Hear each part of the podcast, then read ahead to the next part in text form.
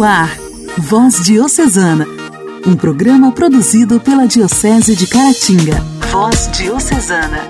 Olá, meus irmãos! Está no ar mais um Voz Diocesana aqui pela sua rádio favorita. Sou Clarinha de Carangola, sua amiga de todos os dias, e é um prazer ter a sua audiência. Hoje é sexta-feira, dia 18 de dezembro, dia de Nossa Senhora do Ó. Pois é, a popular festa de Nossa Senhora do Ó é conhecida como a festa litúrgica da expectação do parto de Nossa Senhora, uma invocação à Virgem Maria que se originou na Espanha, uma devoção inspirada nos últimos dias da gravidez da mãe do Salvador em sua expectativa para ver seu filho primogênito. Essa expectativa, porém, não se resume à mera curiosidade de uma mãe que quer ver o filho que carrega em seu ventre. Trata-se de uma expectativa bem mais profunda e sobrenatural que envolve toda a missão do Salvador que vai nascer. As antífonas usadas desde hoje até a véspera do Natal começam pela interjeição exclamativa ó, como por exemplo, ó Emanuel, vinde salvar-nos Senhor nosso Deus. Ou ainda, ó rebento da raiz de Jessé, vinde libertar-nos, não tardeis mais, entre outras. E como expoente altíssimo do fervor e ardentes desejos da igreja que suplica pela vinda de Jesus, inspiraram o povo espanhol a famosa invocação de Nossa Senhora do Ó. Tanto que hoje a devoção é conhecida como expectação do parto de Nossa Senhora. Nossa Senhora do Ó,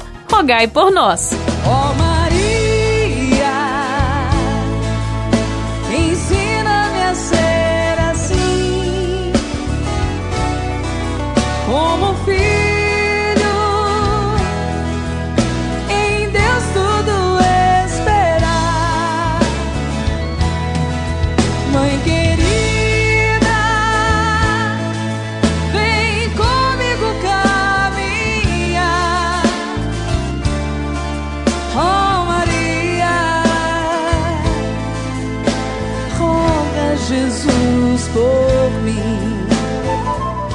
Neste dia 18, também é comemorado o Dia Internacional dos Migrantes, data instituída no ano de 2000 por meio de uma resolução da Assembleia Geral das Nações Unidas, que celebra a contribuição das pessoas migrantes às sociedades de origem e de destino e visa estimular a reflexão sobre seus direitos. O fenômeno da migração vem crescendo em todo o mundo e, segundo a ONU, existem atualmente mais de 272 milhões de pessoas reconstruindo suas vidas longe de suas origens. Uma coisa que deve se pensar é que migrar não é uma experiência fácil. Ser migrante não é ser turista. O migrante deixa sua terra natal em busca de melhores opções de vida, ou mesmo para salvá-la, dependendo da situação presente em determinadas regiões, como guerras, perseguições, violência. O Brasil tem se destacado no debate global sobre migrações. Nosso país possui uma legislação avançada e políticas públicas que promovem os direitos e a inclusão socioeconômica dos imigrantes no país. A resposta brasileira, conhecida como Operação Acolhida, tem sido elogiada e considerada pela ONU uma boa prática a ser disseminada e replicada em outras situações emergenciais voltadas à população migrante do mundo.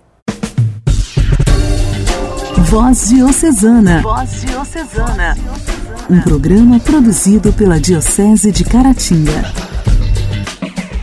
No Diálogo Cristão de hoje, vamos conversar com o nosso amigo Jonas Miranda, que é advogado procurador no município de Ipaba, sobre as transições do legislativo e do executivo após o processo eleitoral. Padre Ademilson nos traz mais uma formação litúrgica no quadro Igreja em Ação, hoje nos falando sobre a importância da formação litúrgica dos sacerdotes. Temos mais um capítulo da história das novenas de Natal com nossa amiga Alba Soares, o Momento Mariano com Padre Marlone e a participação participação do ouvinte. Então continue ligado conosco e acompanhe o Voz Diocesana, esse programa de evangelização da Diocese de Caratinga. A alegria do Evangelho. O Evangelho. O Evangelho. Oração, leitura e reflexão. Alegria do Evangelho. Vamos ouvir o Evangelho do dia, que será proclamado e refletido pelo Padre Malvino Neto, vigário da paróquia de Ipanema.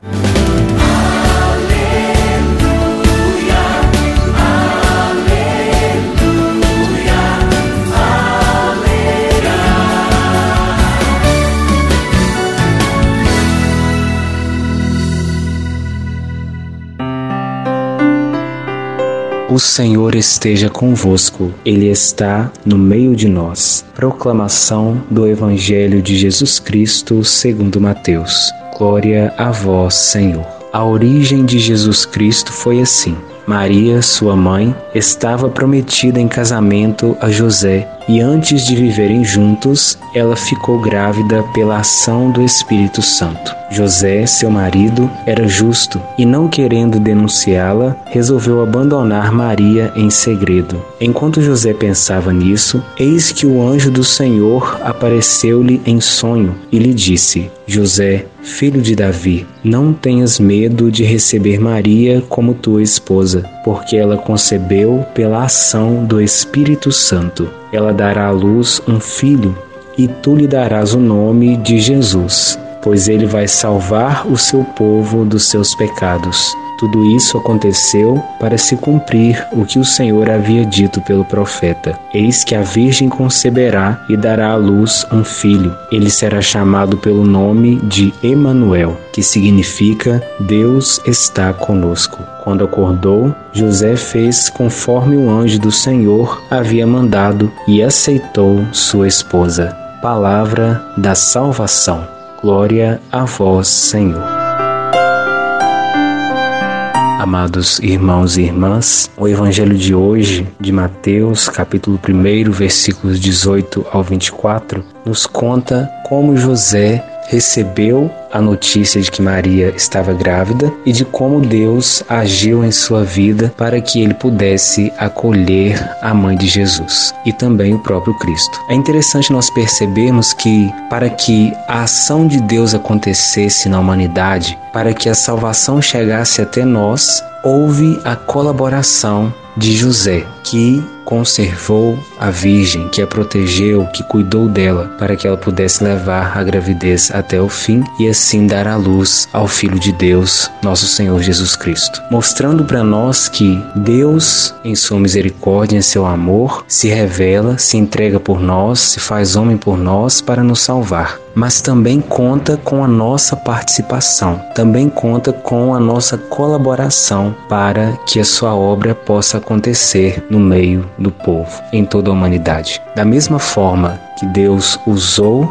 a José, da mesma forma que Deus usou aquele homem, aquele carpinteiro, para proteger o seu filho, para proteger a Virgem, sua mãe, ele também conta conosco para promovermos a cultura da paz, do amor, da misericórdia, da acolhida e também promovermos, é claro, o reino de Deus. Todos nós, cristãos, batizados, somos convidados, convocados pelo Senhor a sermos verdadeiros agentes da promoção do reino de Deus, a sermos pessoas que colaboram para que o reino possa acontecer, para que a salvação possa chegar até todos, para que a boa nova possa ser experimentada por todos. Para isso é preciso que nós abramos o nosso coração para aquilo que Deus tem para cada um de nós. José teve abertura de coração para acolher a Virgem Maria e o seu filho Jesus. Que assim também nós possamos ter essa abertura de coração para acolher a palavra de Deus e levá-la até os nossos irmãos e irmãs. Glória ao Pai, ao Filho e ao Espírito Santo, como era no princípio, agora e sempre. Amém.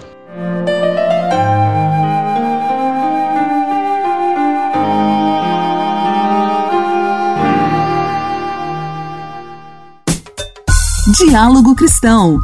Temas atuais à luz da fé. Diálogo Cristão. Diálogo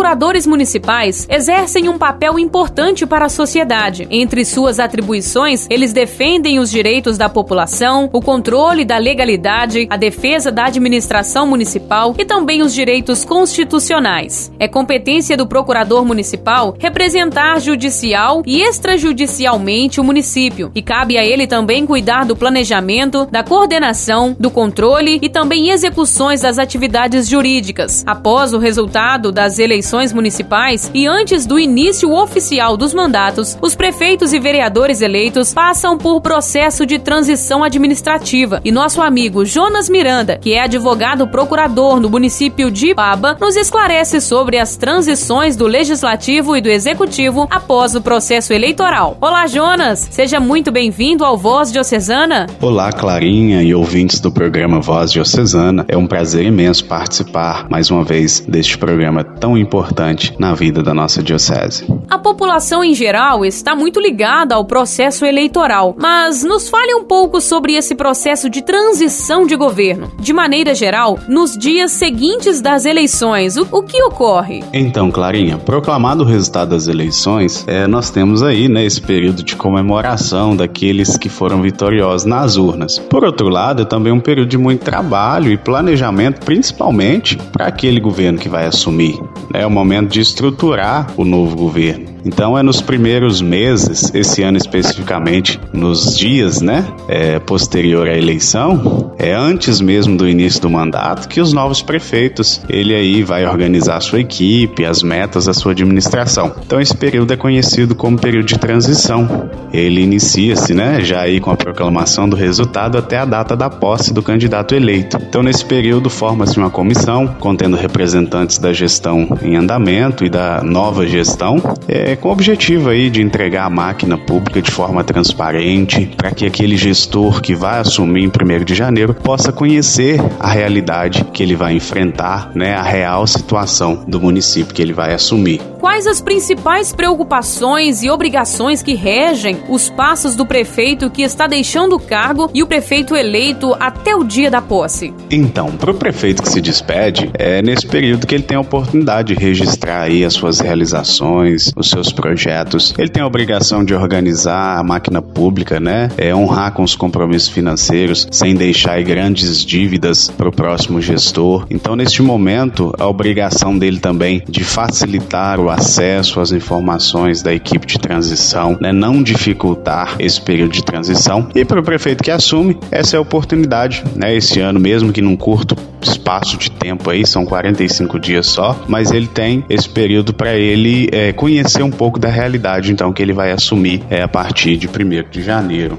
Jonas, em algumas cidades, como Ipatinga, esse processo de transição foi judicializado. O que diz a lei sobre as obrigações do governo que está terminando? Na verdade, Clarinha, nós não temos uma legislação federal que disciplina, é, que define as normas desse período de transição. Então, essa organização ela é municipal, né? A lei municipal deve dispor aí sobre a forma de transição. Em Ipatinga, como citado aí, existe uma lei municipal. Outros municípios que não possuem possui legislação que trate do tema, é, as regras são instituídas através de decreto. Aqui em Paba mesmo, é, o prefeito editou um decreto que disciplina então as regras desse período de transição. Mas é obrigatório que o prefeito eleito, no momento de sua posse, apresente o nome dos secretários que vão auxiliar? Não existe qualquer obrigação é, do prefeito nomear ou apresentar no ato da posse o seu secretariado. Né? Eles têm então essa autonomia de estar nomeando quando bem entender aí o seu secretariado. A maioria sim o faz, né, porque já definiu a equipe aí no período de transição, mas a lei não determina que ele faça essa apresentação no ato da posse. Agora em relação à Câmara dos Vereadores, existe algum processo de transição de poderes também?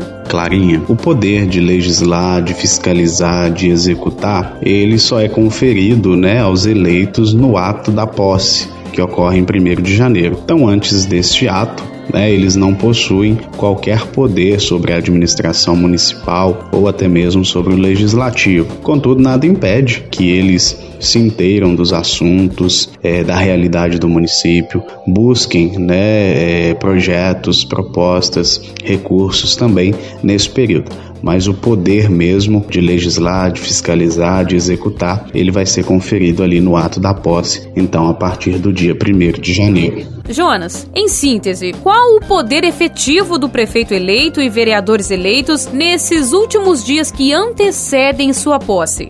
Larinha, teve sim. Nós tivemos aí, né, em razão da pandemia da Covid-19, uma emenda constitucional, a emenda 107/2020, que adiou as eleições municipais e alterou alguns prazos do calendário eleitoral. Então, normalmente as eleições que ocorriam aí é sempre no primeiro domingo do mês de outubro, né, e aqueles municípios que têm segundo turno no último domingo. Então, isso proporcionava que o prefeito eleito, né, ele tinha aí quase três meses para realizar esse período de transição, esse processo de transição. E isso diminuiu significativamente, né? Os municípios menores, 45 dias, e aqueles municípios que tiveram segundo turno, cerca de 30 dias. E isso dificulta muito o processo de transição, porque é difícil você conhecer a realidade orçamentária, financeira, a realidade das secretarias, as obras, né? Os programas municipais nesse curto espaço de tempo. Então, assim, teve é, uma dificuldade, né? Isso prejudicou o processo de transição. Então, muitos prefeitos não vão conseguir realizar da forma necessária esse processo de transição, então vão iniciar aí o mandato sem conhecer bem da realidade dos municípios. Fora que tem alguns prefeitos, né, que estão deixando o, os mandatos que não ajudam, não cooperam, não colaboram por, para que o processo de transição ele ocorra da maneira necessária. Então, assim, isso vai impactar, né, nos, nos primeiros meses de muitos governos aí, porque o processo de transição ele não foi realizado da forma que deveria Primeiro, pelo tempo, né? São cerca aí de 45, 30 dias. E segundo, tem aqueles, aquelas realidades em que as administrações acabam não colaborando para que o processo ocorra da melhor maneira possível. Recebemos no Diálogo Cristão de hoje Jonas Miranda, que é o advogado procurador do município de Ipaba, que nos esclareceu sobre as transições do legislativo e do executivo após o processo eleitoral. Igreja, Igreja em Ação. Formação, CNBB, notícias, Vaticano, diocese, não paróquia, a minha Igreja fé. em Ação. Igreja em Ação. Meu amigo, minha amiga, sou eu, Padre Ademilson, chegando até você com mais um quadro Formação Litúrgica. E hoje a gente quer falar, conversar com você sobre a formação dos padres. Nós falamos da importância do ensino da liturgia nos seminários e casas de formação. Agora, o documento sobre a Sagrada Liturgia, no número 18, fala da importância dos padres, tanto seculares quanto religiosos, dispor de um suporte necessário para exercer a liturgia de maneira a entender sempre o que estão fazendo e a viver uma vida litúrgica em comunhão com os fiéis que eles foram confiados. Frei Alberto Becoise, um grande liturgista aqui no Brasil, faleceu em 2017. Certa vez, estando com ele numa, numa formação litúrgica, ele dizia que foi da formação numa certa diocese e lá pelas tantas é, uma pessoa levantou a mão e, e fez a seguinte afirmação: Frei Alberto, o que a gente percebe é que existe nas paróquias a seguinte afirmação: cada sacristia com a sua liturgia. Ele ficou, parou, pensou e falou: como que isso é sério? Cada sacristia com a sua liturgia. Quando a gente pensa dessa forma, que cada sacristia tem a sua liturgia própria, nós deixamos de estar em comunhão com a igreja num todo. A liturgia não é uma ação particular, privada de um padre, de um bispo ou de um leigo. A liturgia é da igreja. Por isso a gente precisa entender aquilo que a gente está fazendo. Então, o padre, ele precisa saber o que, que ele está fazendo quando celebra uma missa, um batizado,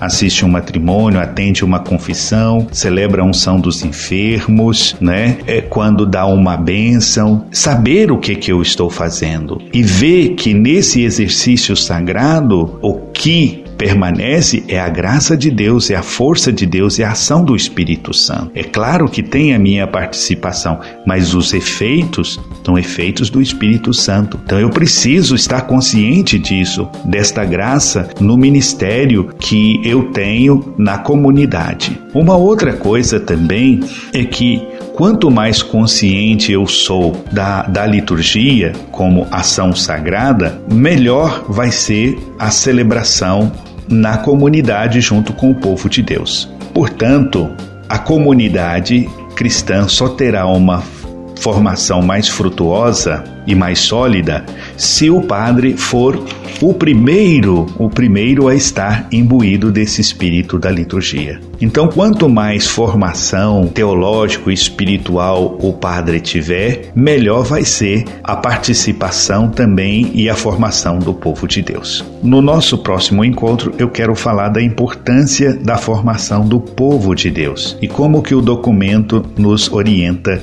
nesse sentido. Vou me despedindo por aqui. Deixo para você o meu abraço, motivações de que você continue aprofundando no conhecimento da liturgia. Um grande abraço e até a próxima semana, se Deus quiser.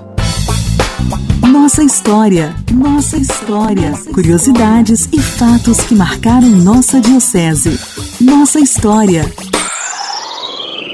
Olá, meus irmãos em Cristo. Eu sou Alba Soares, editora da revista Diretriz, a revista da Diocese de Caratinga, que há mais de 60 anos tem a missão de evangelizar todos os cantos da nossa diocese. Aproveitando o clima natalino, venho contar para vocês um pouco da história das novenas de Natal, que junto com os roteiros para os grupos de reflexão são os subsídios da nossa revista diocesana. E a nossa conversa tem como base o texto escrito por Monsenhor Raul Mota de Oliveira publicada na edição 901 de dezembro de 2015, na revista Diretrizes. Em 2007, o tema da campanha da fraternidade foi Fraternidade e Amazônia, com o lema Vida e Missão neste Chão, o Papa Bento XVI convidou-nos a promover a fraternidade efetiva com as populações amazônicas e a mobilizar-nos para uma ação eclesial dirigida a fomentar um processo de ampla evangelização. Nossa novena chamou-se Natal da Nova Criação. O lindo desenho de Frei Marcos, Maria e o Menino Jesus na Amazônia,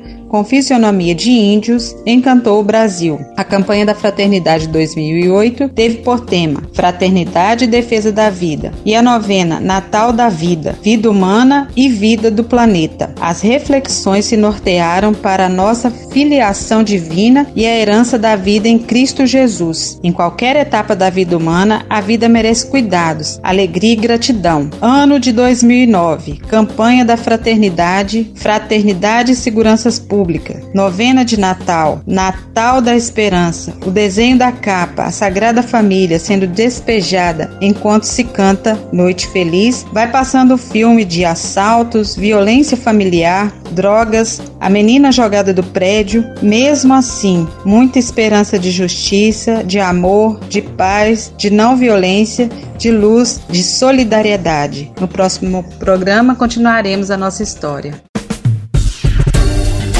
Voz Diocesana. Voz Diocesana. A participação de hoje é do nosso amigo Wallace, de Inhapim. Ei, meu querido! Oi, Clarinha, aqui é o Wallace Frank. Queria pedir uma música e dedicar pra minha vovozinha querida, Dona Zélia, que tá te ouvindo. E a música é Quão Grande És Tu. Muito obrigado, um abraço.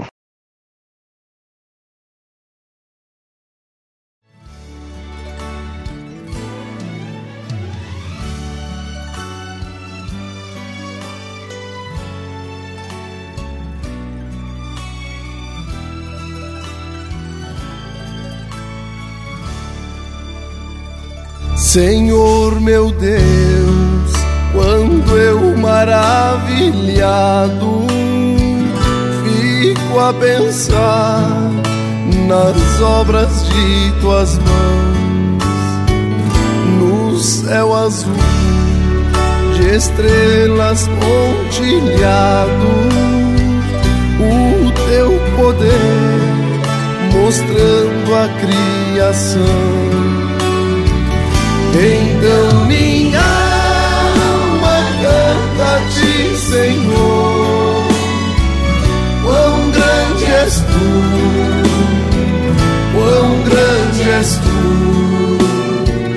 Então minha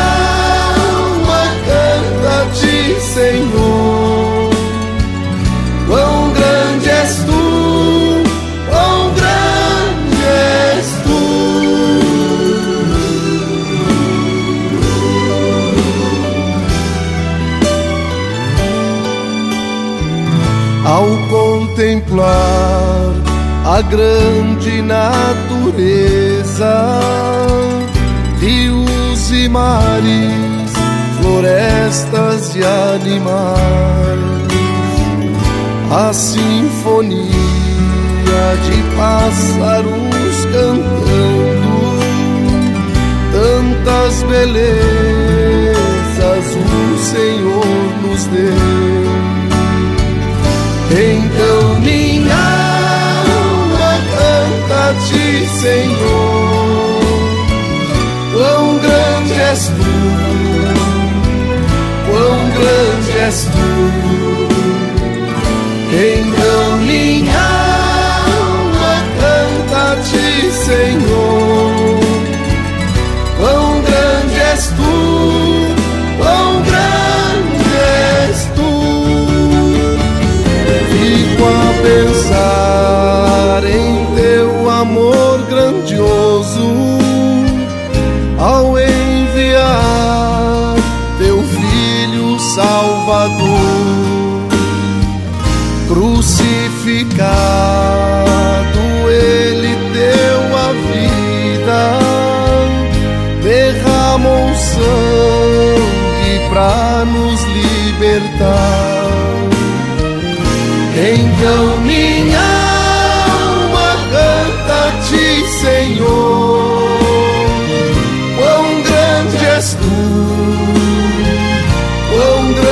és tu. Então minha alma canta-te, Senhor. Quão grande és tu, quão grande és tu. Voz Diocesana. Voz Diocesana.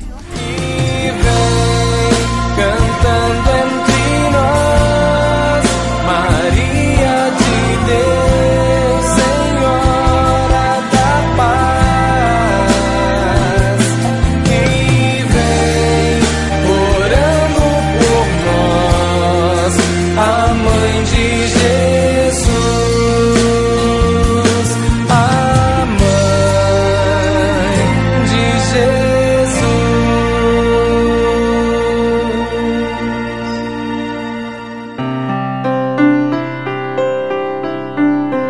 povo de Deus, paz e bem, sou o Padre Marlone e esse é o nosso Momento Mariano. Momento Mariano. Nessa época do ano, a maioria dos jardins tem um aspecto meio pardo estéreo. No entanto, os mostruários de sementes já estão chegando com a promessa de primavera. Para os jardineiros, na verdade, para muitas pessoas em geral, folhear as páginas desse mostruário é uma maneira de vislumbrar o futuro, sobretudo o esplendor das flores. Nos templos greco-romanos, era comum colocar uma oferenda de flores nos altares de deuses e deusas, entre eles Zeus, Afrodite, Atenas, e à medida que o cristianismo se espalhou por todo o mundo, as flores e também o resto da natureza perderam sua associação com divindades pagãs e passaram a ser um símbolo do amor de Deus por nós. Ainda hoje, nossas igrejas costumam ser adornadas com flores perfumadas, às vezes em pleno inverno, e é bom que essas flores sejam naturais, né? Nada de colocar flor artificial em ornamento de igreja. No decorrer do tempo, centenas de flores passaram a ser associadas especificamente com a vida e os atributos de Maria. No passado, muitas casas e castelos tinham um jardim consagrado, por assim dizer, a Maria, onde flores que refletiam a alegria, a bondade, o sofrimento ou a intercessão de Maria eram plantadas.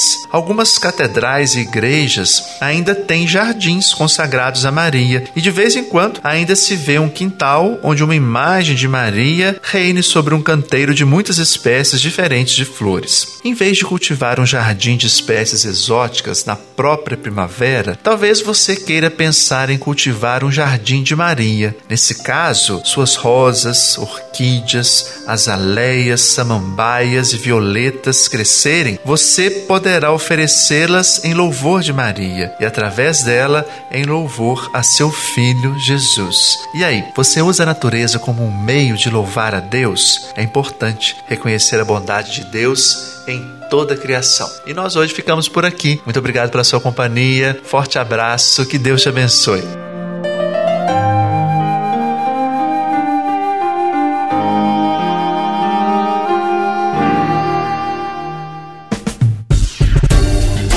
Voz Diocesana. Voz Diocesana. Um programa produzido pela Diocese de Caratinga. Chegamos ao fim de mais um programa e eu agradeço demais o seu carinho com todos nós. Que o seu final de semana seja muito abençoado e que Nossa Senhora do Ó interceda por você. Eu te espero aqui na segunda-feira, nesse mesmo horário. Um beijo grande, fique com Deus, paz e bem. Você ouviu Voz Diocesana, um programa da Diocese de Caratinga. Voz Diocesana.